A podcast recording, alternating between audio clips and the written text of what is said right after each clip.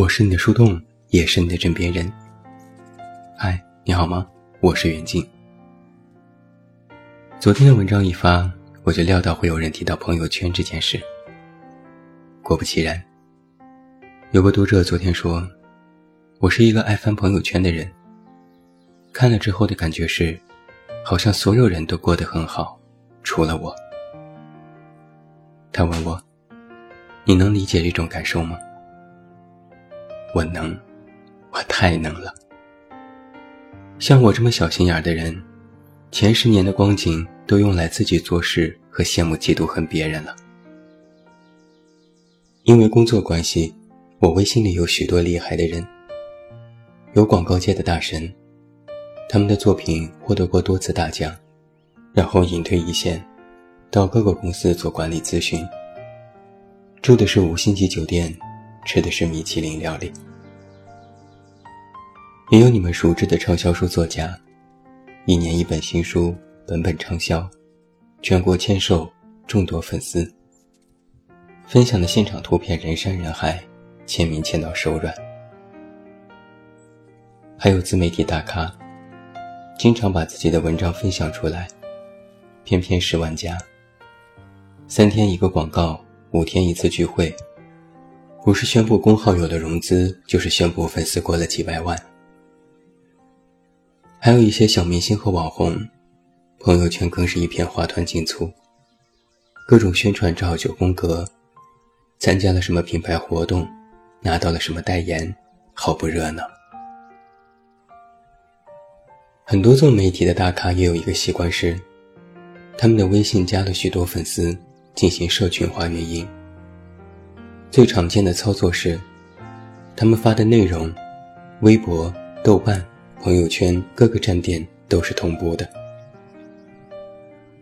我很久没有看到过有人在朋友圈里说心事，但每天都在看别人活得多么光鲜潇洒。我当然羡慕了。这种羡慕还不是一般的那种你过得幸福，但我很难过的情绪层面，而是大家都成功了。但我还没有的现实层面，你可能也会说：“别信，光鲜亮丽的背后都是艰辛。”可人家艰辛了也有光鲜的一面，但我怎么就这么命背呢？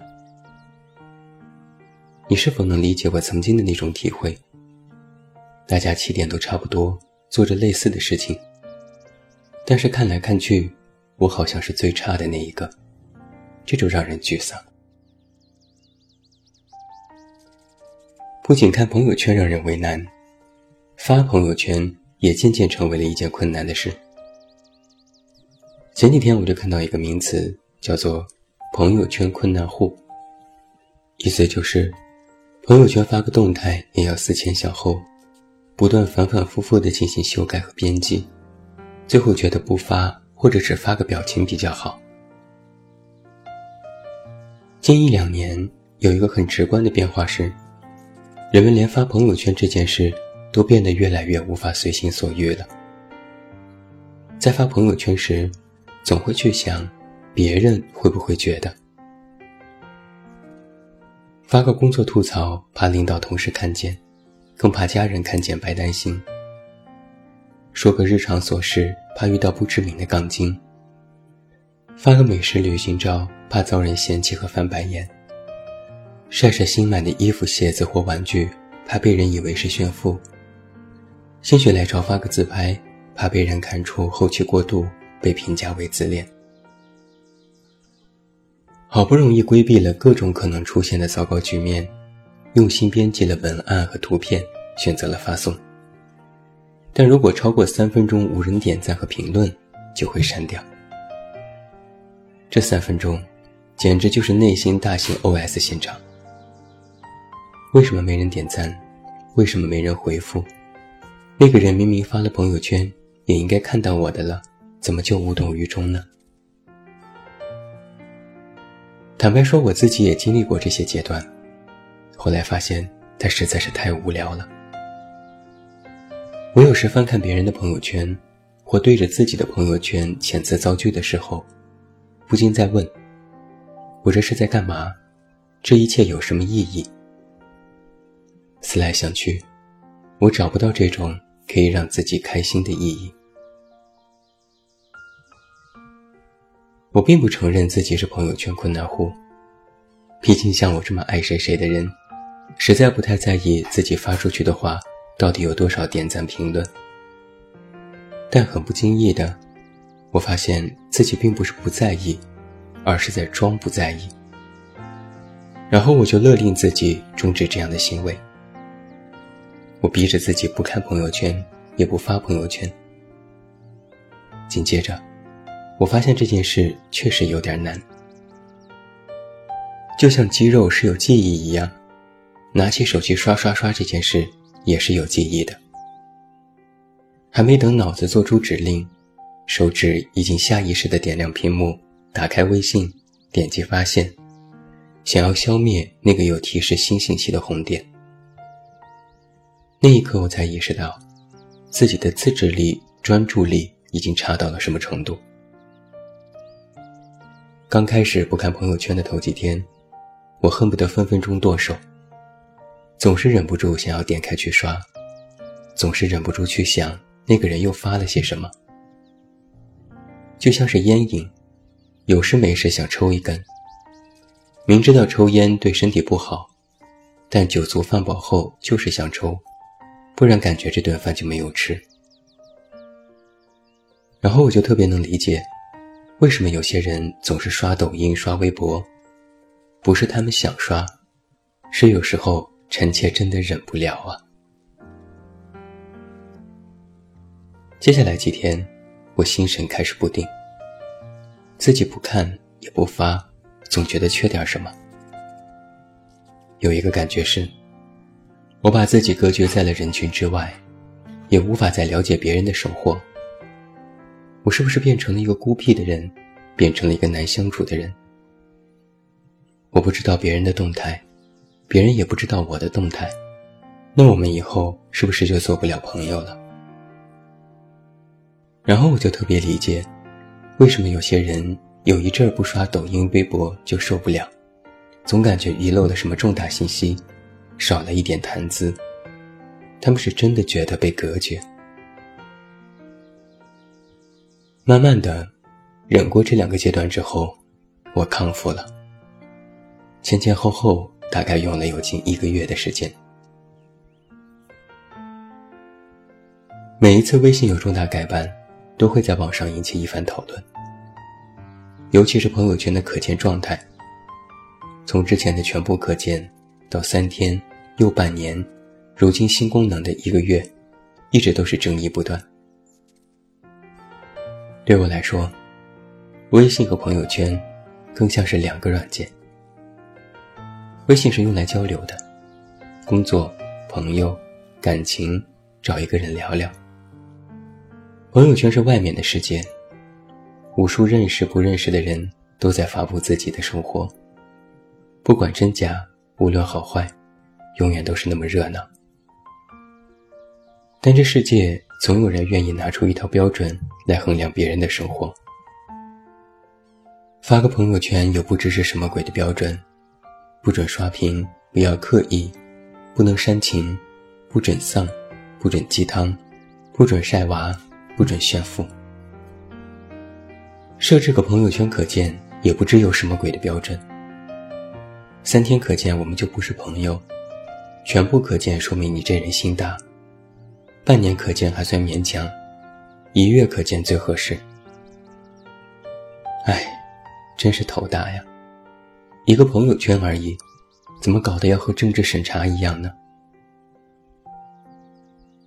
我无形中觉得自己的生活里有了一堵无形的墙，它不仅隔绝开自己和真实世界的联系，也隔绝开自己与真实自我的面对。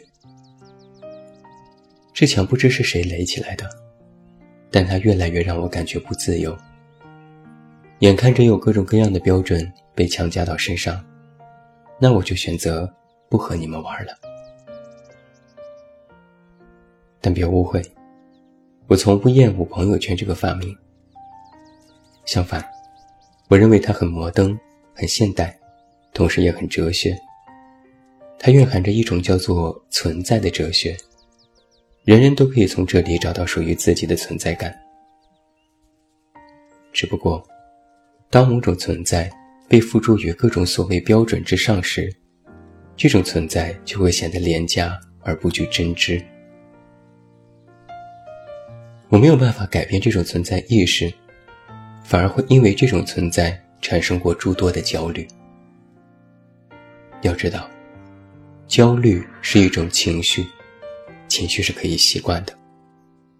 当焦虑变成了一种习惯，它就会让人的生活变得异常糟糕起来。选择摆脱焦虑的方式有很多。如果暂时无法打破，那首先要做到的就是躲避和远离。我从朋友圈隐退已经有快一年的时间了。我发现，不发不看朋友圈有一个最大的好处是，你可以把关注别人生活的目光收回来，好好审视自己的生活。如此，妄念也会少许多。作家冯唐曾经给妄念有个定义是：如果你有一个期望，常年挥之不去。而且需要别人来满足，这个期望就是妄念。我是这么理解他的：你一直期待过上光鲜亮丽的生活，你发朋友圈装饰自己的橱窗，渴望别人的点赞、回复和认同，这是妄念。然而，你一直期望过上光鲜亮丽的生活，你去好好经营自己的人生，也不期待别人的赞美。妄念就会变成类似梦想的存在。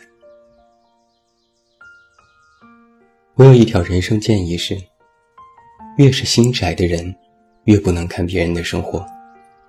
不管别人活的是好是坏，你的心里都会发生微妙的变化。鲁迅曾经这样说过：“人类的悲欢并不相通，我只是觉得他们吵闹。”所以，我现在练就一个本领是：世界依然热闹，事事都与我有关，却都与我无关。经得起繁华，守得住寂寞。与人为伍，不惊不伐；与己独处，湖中日月。最近我迷上了智公禅师的《劝世歌》，他有佛家的空性。又很接地气，读几遍感觉有趣且豁达。我把它抄下来贴在了书房，也想摘录部分在今晚分享给你。南来北往走西东，看得浮生总是空。天也空，地也空，人生遥遥在其中。日也空，月也空。来来往往有何功？